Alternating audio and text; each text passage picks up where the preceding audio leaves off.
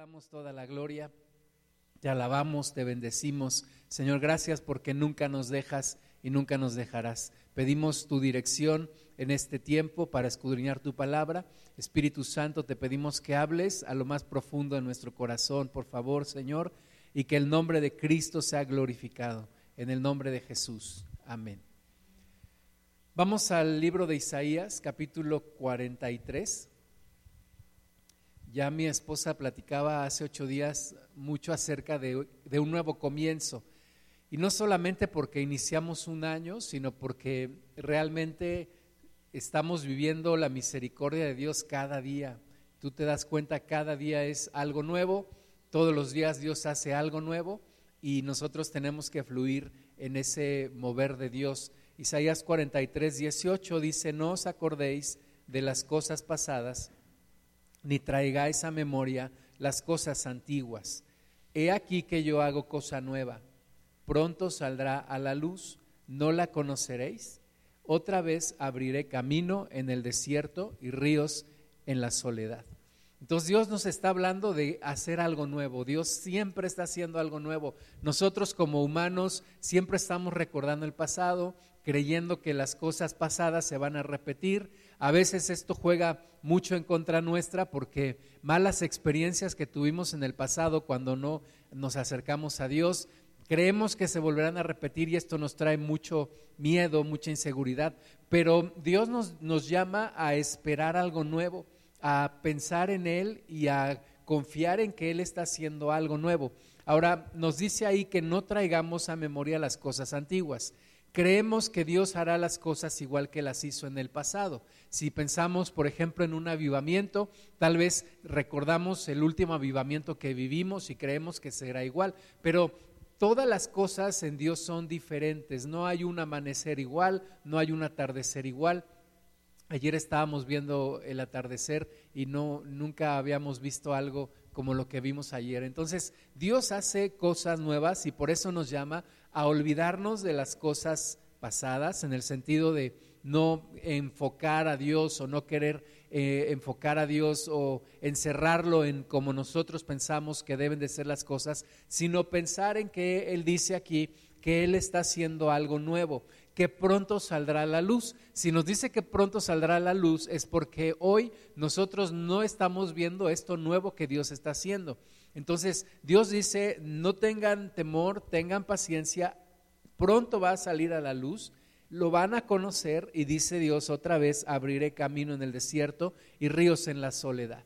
En los momentos más difíciles de nuestra vida es cuando Dios hace cosas nuevas, cuando nos rendimos a Él, cuando nos abandonamos a Él, cuando reconocemos lo que hay en nuestro corazón y entonces Dios puede hacer algo nuevo y Dios lo, saca a la luz y Dios abre de nuevo camino en el desierto y ríos en la soledad, porque es lo que Dios hace continuamente. La luz de Dios penetra en las tinieblas, la luz de Dios está continuamente penetrando sobre las tinieblas, no pueden prevalecer las tinieblas ante la luz de Dios y Dios nos llama a esperar algo nuevo.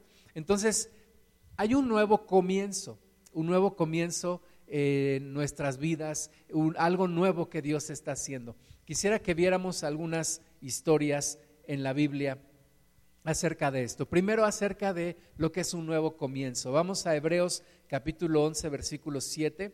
Dice ahí, por la fe, Noé, cuando fue advertido por Dios acerca de las cosas que aún no se veían, con temor preparó el arca en que su casa se salvase y por esa fe condenó al mundo y fue hecho heredero de la justicia que viene por la fe. Fíjate, dice ahí que Noé fue advertido por Dios de algo que no se veía. Dios le dijo, algo nuevo voy a hacer. Dios le dio los detalles, pero podemos recordar las palabras de Isaías que leímos, donde Dios hace algo nuevo. Y Dios le, le estaba diciendo a Noé, voy a hacer algo que nunca se ha visto un gran diluvio, un diluvio universal, un diluvio global. Y, Noé creyó, Noé creyó que Dios efectivamente iba a hacer lo que estaba diciendo. Y esa fe lo movió a hacer algo, a prepararse, a preparar lo que Dios le había ordenado, que era hacer una gran arca en donde pudieran salvarse él, su esposa, sus hijos, las mujeres de sus hijos y los animales que iban a ser ahí guardados y que iban a poder salvar sus vidas para, para después volverse a multiplicar y llenar la tierra. Entonces Moisés creyó, creyó en esto, era algo difícil, algo muy complicado, algo que eh, por sus propias fuerzas no iban a poder y sin la ayuda de Dios no lo iban a poder sobrellevar. De la misma manera, yo creo que hemos sido advertidos por, por profetas, por hermanas, por predicadores, de que venían tiempos difíciles. Yo estaba revisando mi reporte anual de la congregación del año 2019 y realmente todas las actividades que hicimos fueron fue algo maravilloso, fue algo que pudimos hacer, congresos, reuniones, actividades, eh, salidas a la sierra, fue algo muy bonito y, comparando ese año con, con, el año 2020, digo, pues no hay punto de comparación en cuanto a la cantidad de actividades que tuvimos. Pero me acuerdo que de la última predicación que dio nuestro hermano Claudio aquí en la congregación y el título de esa predicación fue La iglesia tiene que sufrir. Y venían tiempos difíciles y, tal vez no lo creímos y tal vez dijimos, no, este hermano está mal. Pero efectivamente la iglesia está ahora padeciendo. Todo el mundo estamos en medio de una prueba en donde estamos sufriendo en la carne porque de acuerdo a nuestra forma de pensar son tiempos complicados, son cosas nuevas. Ahora imagínate a un Noé que está ahí eh, escuchando la voz de Dios, que le dice que va a haber un diluvio y que toda la tierra se va a llenar de agua y que va a haber gran cantidad de muertos, no solamente de personas, sino también de animales. Pero Noé se preparó, Noé se preparó para ese tiempo. Vamos a Génesis capítulo 7, versículo 11. Dice el, el año 600 de la vida de Noé, en el mes segundo, a los 17 días del mes, Aquel día fueron rotas todas las fuentes del grande abismo y las cataratas de los cielos fueron abiertas y hubo lluvia sobre la tierra cuarenta días y cuarenta noches. Se cumplió la palabra de Dios, se cumplió la promesa de Dios. Dios le había dicho a Noé, voy a hacer algo, algo nuevo, algo que nunca has visto, algo que va a cambiar la historia. Y Dios lo cumplió. Y nosotros estamos viendo algo que efectivamente está cambiando la historia del mundo.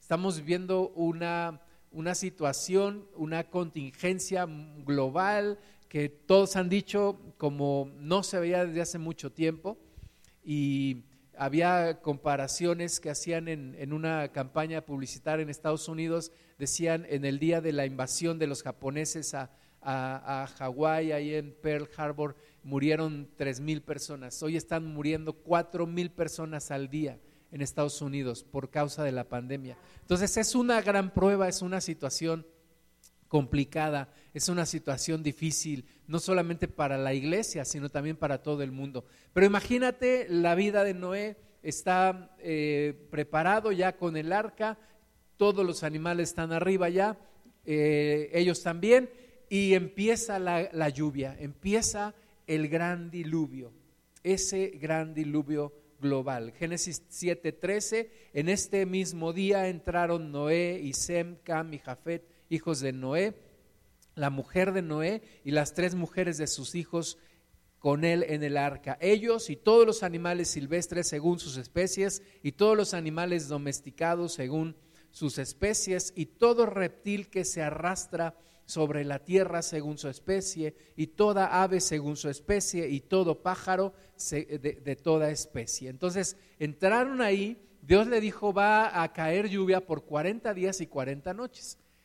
Y uno podía pensar, bueno, después de 40 días y 40 noches ya podemos salir, un poquito más de un mes. Sí, pero, pero no era así, porque cayó tal cantidad de agua y dice la Biblia que fueron abiertos también las fuentes de abajo y, hubo tal cantidad de agua que, que no bastaron 40 días y 40 noches para que esa agua se consumiera, sino que tuvieron que pasar en su confinamiento, Noé, su familia y los animales tuvieron que estar un año y diez días, si no me fallan las cuentas. Un año y diez días. ¿Tú te imaginas lo que es estar un año y diez días encerrado? Si realmente ahorita dices, ah, ya no aguanto, tengo que salir, pero Noé no podía salir. Noé no podía irse del arca. Noé no podía salir ni siquiera decir, ay, voy un ratito aquí al parque y me regreso, ¿no?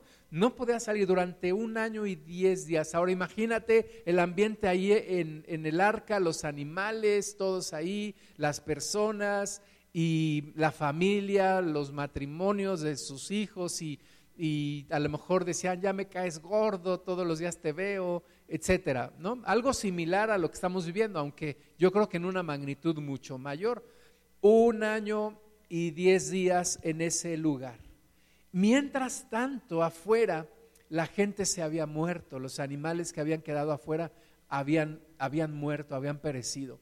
Una situación muy difícil. Hebreos dice que por la fe Noé condenó al mundo. Y Noé fue hallado como justo por la fe. Creyó a Dios, le creyó a Dios como Abraham y le fue contado por justicia. Y entonces eh, se cumplió el tiempo, se cumplió el plazo, Génesis 8:13.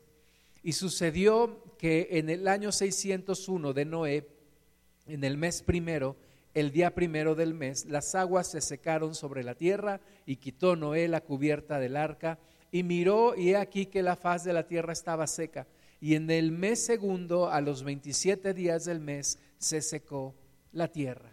Terminó la prueba para Noé y su familia y empieza lo que yo creo que es una nueva vida para Noé y para su familia. Y no solamente para ellos, sino para el mundo entero, que en ese momento la humanidad se reducía a solamente ellos, porque todos los demás perecieron. Un nuevo comienzo. Yo te pregunto, ¿cuándo crees que va a terminar este confinamiento? ¿Cuándo crees que va a terminar esta prueba? Pero lo más importante, ¿qué es lo que está sucediendo en ti?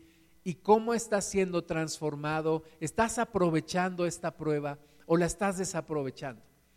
¿Vas a salir igual de esta prueba o vas a salir transformada o transformado? Algo va a haber de cambio en tu corazón o no. Yo te pregunto, ¿cómo crees que cambió esta experiencia la vida de Noé y de sus hijos y de sus nueras y de su esposa? ¿Cómo cambiaría su corazón?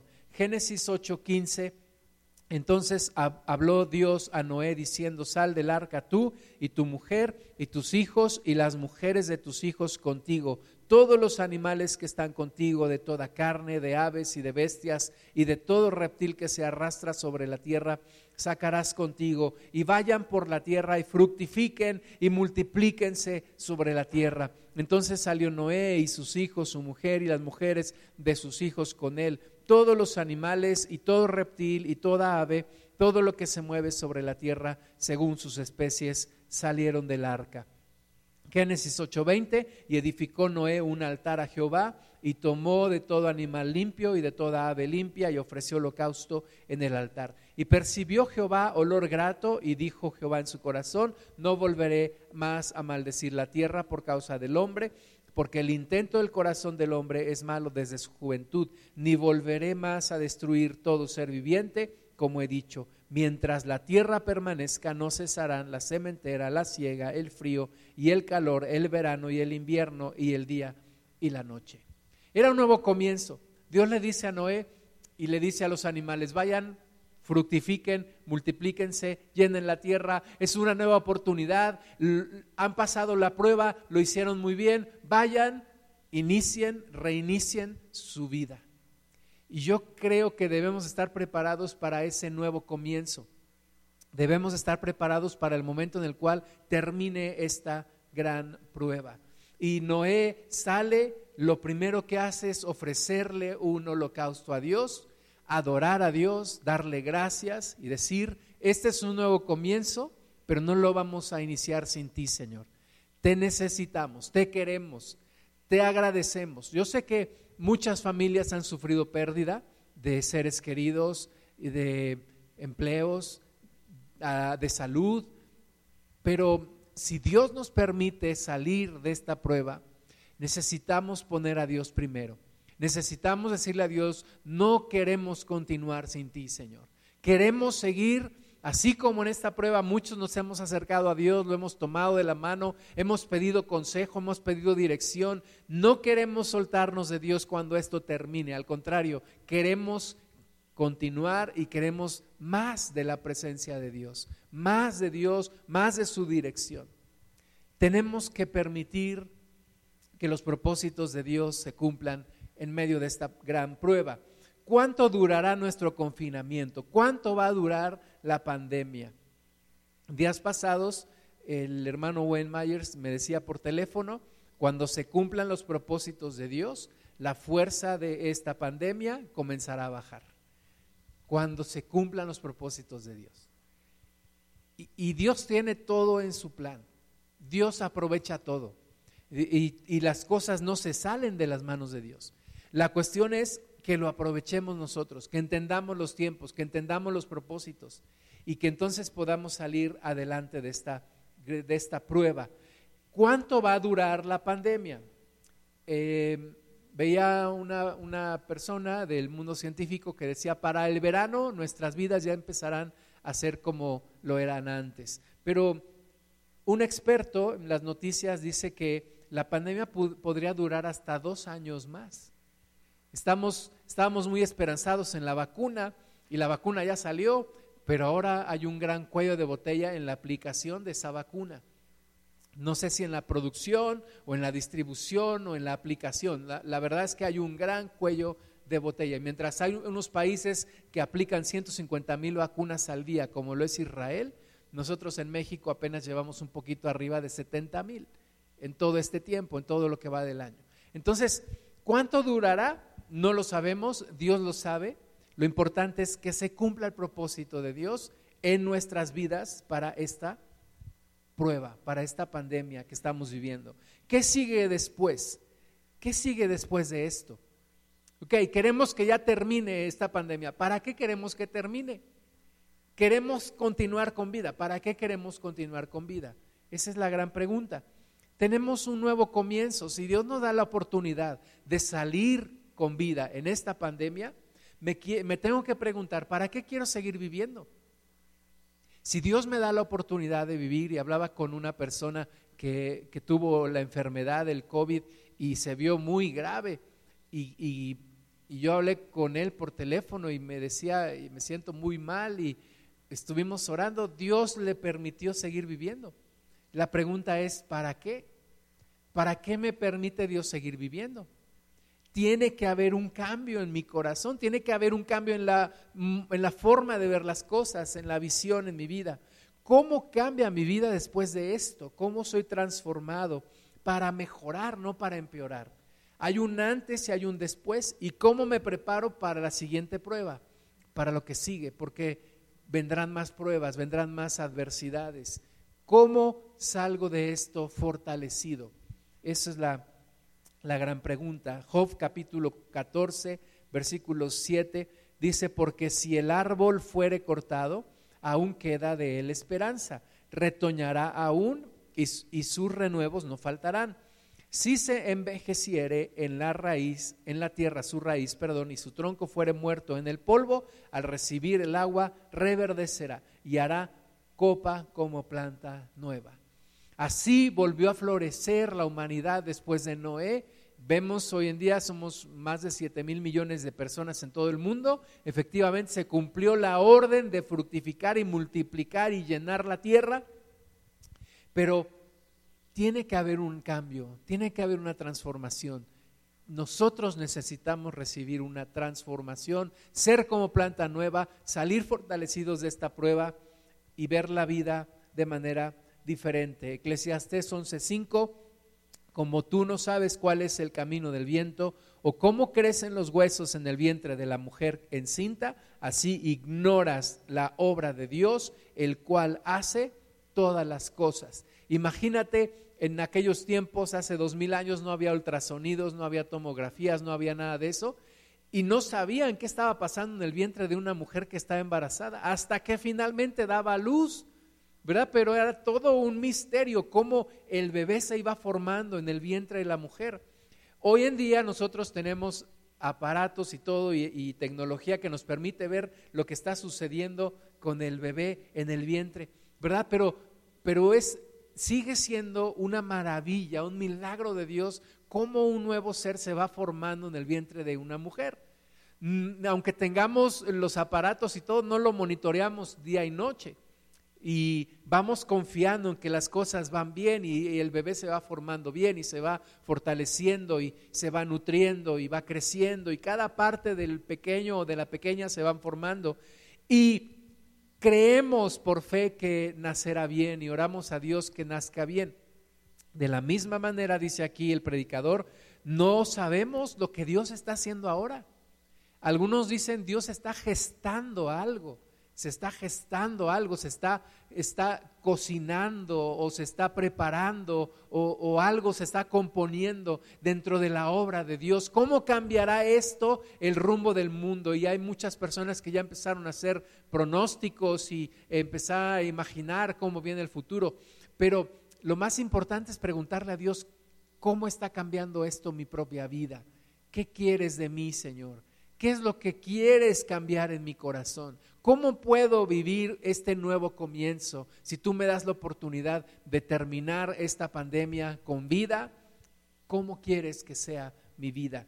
¿Y por qué me estás dando una nueva oportunidad? También es un tiempo en donde podemos descubrir un nuevo propósito de Dios. Las cosas de Dios que ya existen son reveladas a nosotros.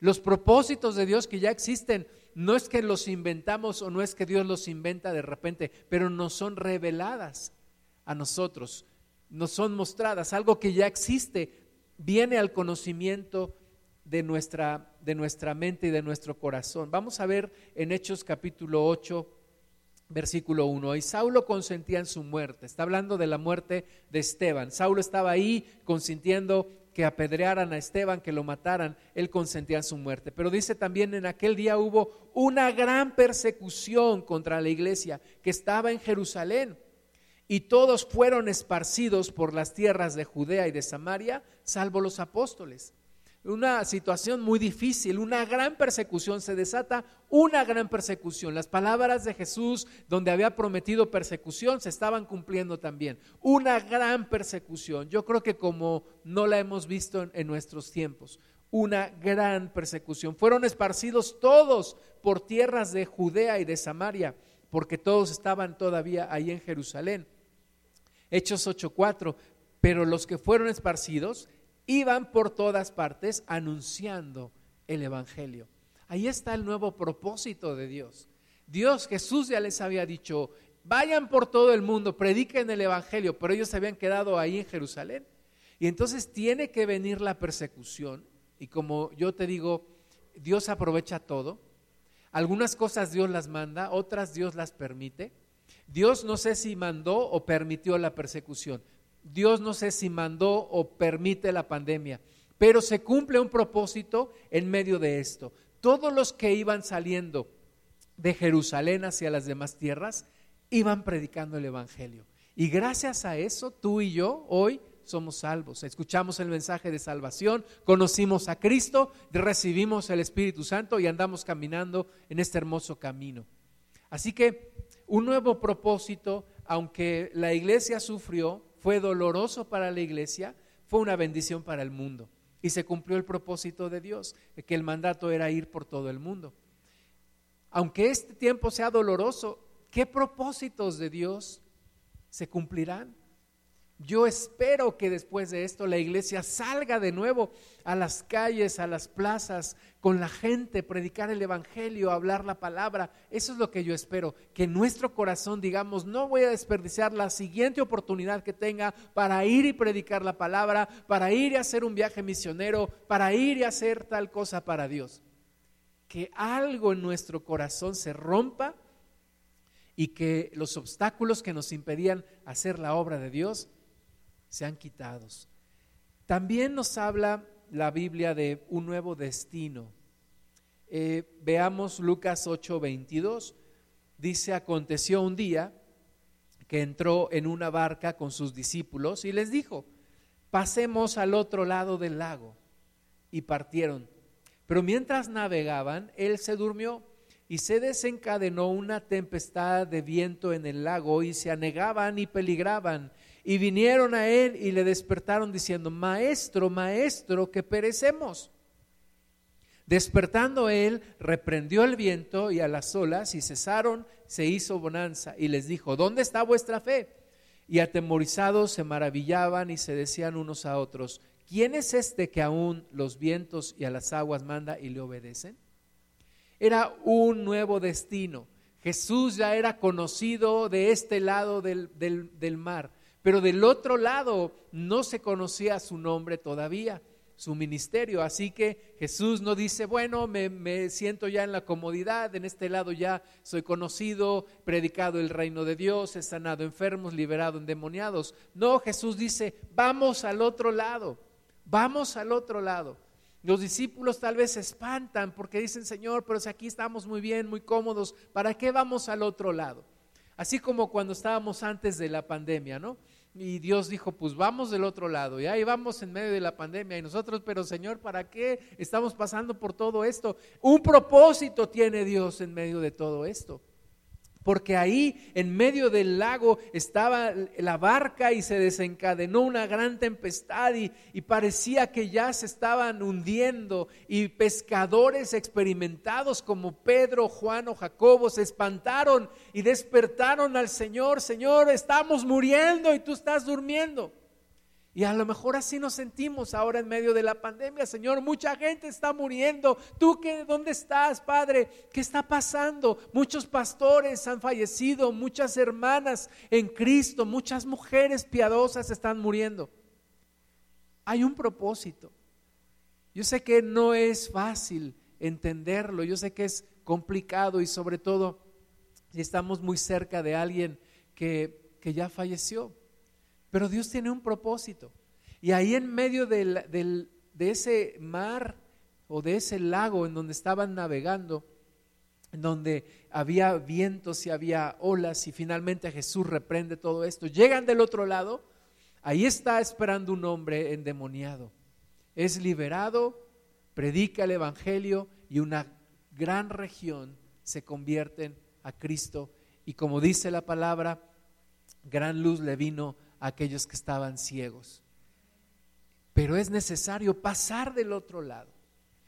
Jesús siempre nos mantiene en movimiento, en movimiento. Ahora, no me confundas, no quiero decir que salgas ahora y rompas el confinamiento y hagas, no.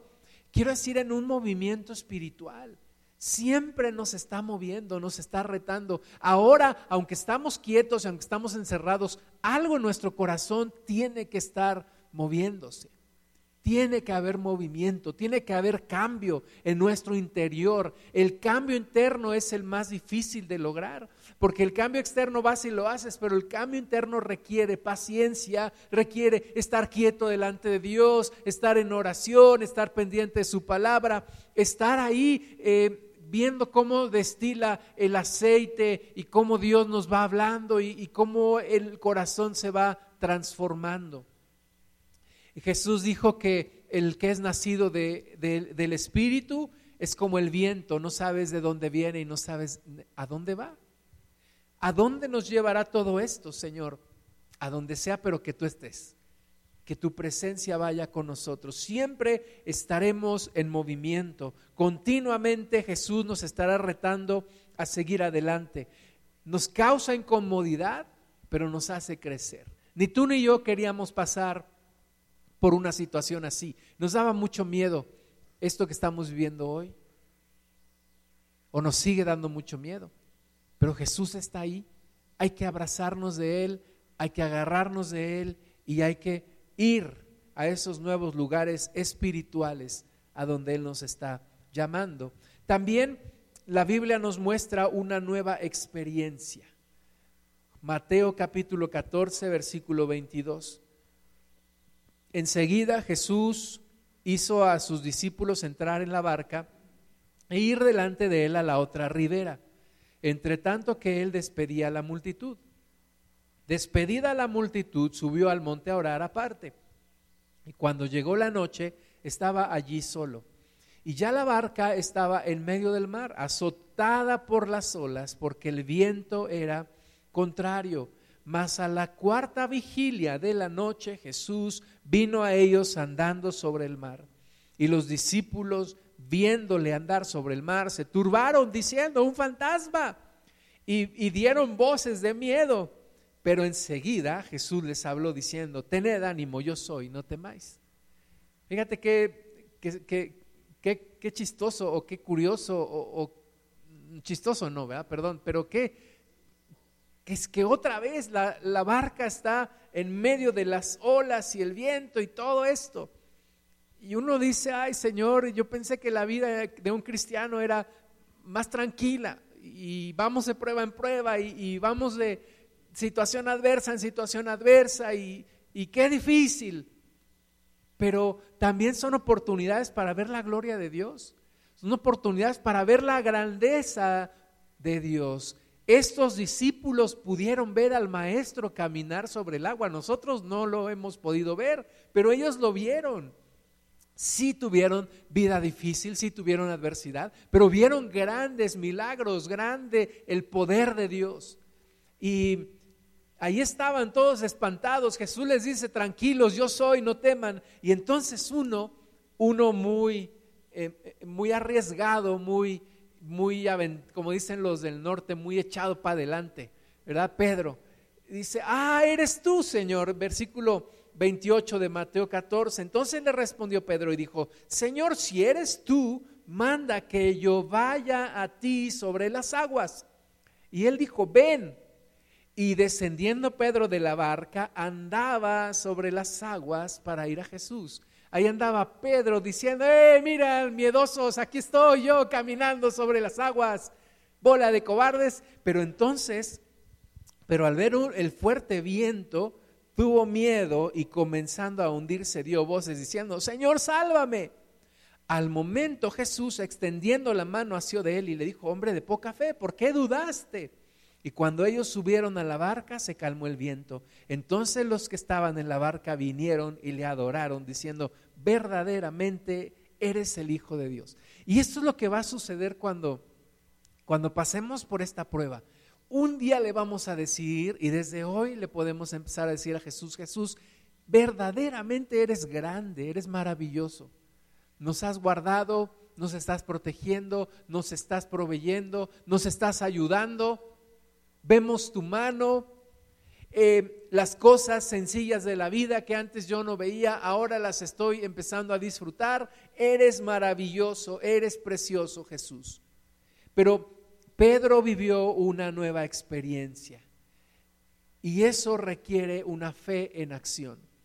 Una fe en acción. Pedro no solamente creyó que era Jesús, sino le dijo, Jesús, manda que yo, que yo camine también sobre las aguas. Yo quiero ser como tú. Yo quiero vivir la misma vida de victoria que tú, que tú vives. Manda. Y entonces se, se baja de la barca y camina sobre las, sobre las olas, sobre el, el mar.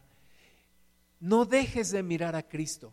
Pedro dejó de mirar a Jesús y empezó a ver el viento y las olas y le dio miedo y la fe empezó a disminuir y por poco se ahoga, pero el Señor lo levanta y lo, y lo, y lo jala y le dicen, aquí estoy y, y afírmate en la fe. Afirmémonos en la fe. Estamos caminando en medio de todo esto. Jesús nos sacará adelante, Jesús nos ayudará. No pongamos nuestros ojos en las circunstancias, no seamos tampoco eh, insolentes, no seamos insensatos, ¿verdad? No nos arriesguemos en, en, lo que no tenemos que arriesgarnos, pero sí mantengamos nuestros ojos en Jesús, escuchando su dirección, escuchando su voz, escuchando su orden. Y pasemos esta prueba. Santiago 1.12, bienaventurado el varón que soporta la tentación, porque cuando haya resistido la prueba, recibirá la corona de vida que Dios ha prometido a los que le aman. Resistamos la prueba. Vayamos adelante en medio de todo esto. Sigamos orando fervientemente, sigamos buscando a Dios con todo nuestro corazón. Permitamos que nuestro interior sea transformado, sea cambiado, nuestra mente sea renovada en, en nosotros y resistamos la prueba. Vayamos adelante, sigamos adelante, sigamos creyendo en un Dios todopoderoso que todo que tiene control de todo. Sigamos buscando a este Dios precioso que es fiel y verdadero me anima las palabras en donde Dios les dice, volverán a, le dice al pueblo de Israel, se volverán a comprar viñas y a vender viñas, a comprar casas y a vender casas. Los, los niños, los jóvenes saldrán a las calles, estarán jugando. Yo creo en un, en un futuro que Dios nos tiene preparado. Si no es en esta tierra, será en, en, la, en el cielo nuevo y en la tierra nueva. Pero con esperanza debemos de ver este futuro, porque Dios está con nosotros. Resistamos la prueba, vayamos adelante, afirmémonos en la fe. Romanos 5.3. Y no solo esto, sino que también nos gloriamos en las tribulaciones, sabiendo que la tribulación produce paciencia y la paciencia prueba y la prueba esperanza y la esperanza no avergüenza, porque el amor de Dios ha sido derramado en nuestros corazones por el Espíritu Santo que nos fue dado. Gloriémonos en medio de esta prueba. Yo sé que no es fácil, pero demos gracias a Dios. Algo se está produciendo en nuestro interior. No nos obstinemos, no endurezcamos nuestro corazón. Abramos nuestro corazón. Digámosle, Señor, produce en mí, por favor, la paciencia, la esperanza, la fe. Acércame más a ti en estos tiempos. Quita la dureza de mi corazón. Abre mis ojos, pon colirio en mis ojos para poder verte, para poder adorarte, para poder bendecirte para poderte dar gracias por un día más que me das de vida. Santiago 4:7, someteos pues a Dios, resistid al diablo y huirá de vosotros. Sometámonos a Dios en medio de todo esto, asegurémonos que estamos en la voluntad de Dios, que estamos en el en el propósito de Dios, que estamos fluyendo en el propósito de Dios, que nuestro interior está siendo transformado por el Espíritu Santo y entonces resistamos al diablo, resistamos la prueba, resistamos la adversidad. Vamos con fuerza, vamos con ánimo, con, con paciencia, con fe, con fuerza, con valor en nuestro corazón. Isaías 57, porque Jehová el Señor me ayudará por tanto, no me avergoncé. Por eso puse mi rostro como un pedernal y sé que no seré avergonzado. Y estas palabras me recuerdan a Cristo. Es una palabra profética acerca de nuestro Señor Jesús. Aunque todo el mundo se volvió en su contra, aunque todo el imperio romano se volvió en su contra, los judíos religiosos se fueron en su contra, las huestes de maldad, los demonios se desbocaron en contra de él Jesús en la cruz dice, no seré avergonzado, pongo mi rostro como un pedernal y sigo adelante y sé que Dios no me va a abandonar mi Padre y sé y creo en la resurrección y el propósito se cumplirá. Y Jesús sale con una victoria en medio de tanta, de tanta, de tanta adversidad y de tanto dolor y de, y de tanta resistencia en su contra. Así nosotros Sometámonos a, Dios y pongamos nuestro rostro como un pedernal, no como un pedernal en contra de Dios, sino como un pedernal en contra del adversario, en contra de la adversidad, en contra de la maldad. Y sigamos esperando en la misericordia de nuestro Dios. Isaías 40, 27. ¿Por qué dices, oh Jacob, y hablas tú, Israel, mi camino está escondido de Jehová y de mi Dios pasó mi juicio. ¿No has sabido? ¿No has oído que el Dios eterno es Jehová, el cual creó los confines de la tierra? No desfallece ni se fatiga con cansancio y su entendimiento no hay quien lo alcance. Él da, él da esfuerzo al cansado y multiplica las fuerzas al que no tiene ningunas. Los muchachos se fatigan y se cansan. Los jóvenes flaquean y caen.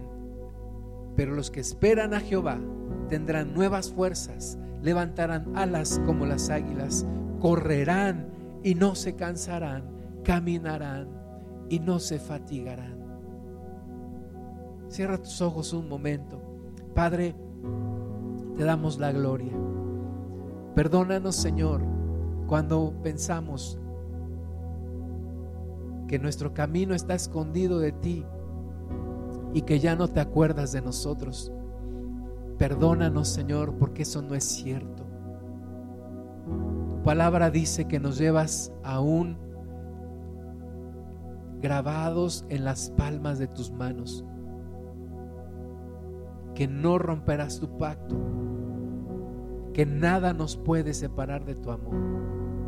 Perdónanos, Señor, cuando nos hemos sentido abandonados, cuando nos hemos sentido sin rumbo, cuando hemos pensado que te has ido.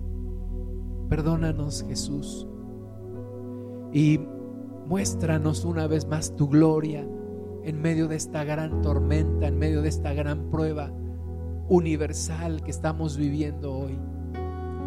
El Dios que hizo los confines de la tierra, el Dios que hizo los cielos y la tierra, el Dios maravilloso que creó todo lo que hoy vemos y aún lo que no vemos, sigue con nosotros.